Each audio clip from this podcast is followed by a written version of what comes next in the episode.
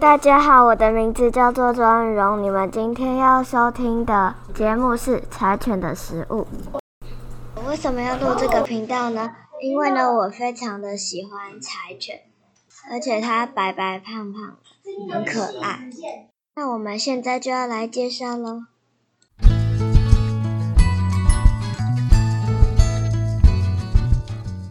对柴犬十分有益的水果有水蜜桃。橘子、苹果、香蕉、草莓、西瓜、梨、桃等。不过，富含水分和营养水果对柴犬是很好的饭后甜点，需要注意不能给狗狗吃太多，因为水果糖分很高，过度食用就会导致肥胖。那我现在要来补充一下哦，它有丰富的维生素。与纤维素 C，记得烹煮前先冲洗干净，并适量喂食哦。胡萝卜，胡萝卜营养成分高，含有多种维生素，但是红萝卜不好消化，最好是煮过并切成小块，或是切丁干燥后再给狗狗食用。南瓜，南瓜含有纤维，帮助肠胃蠕动。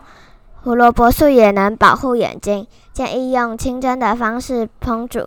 大多数狗狗很喜欢南瓜自然散发的甜味哦。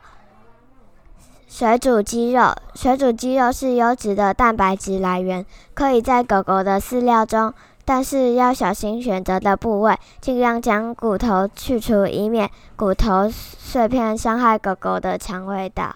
如果要喂食骨头，应用压力锅将骨头煮烂，骨髓是极佳的钙、磷、铜摄取来源。啃咬大骨也有助于清除牙垢。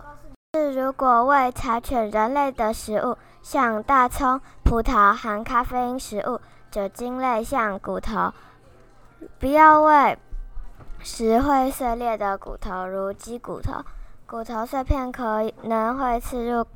狗的喉咙或割伤狗的嘴巴，食道胃或肠。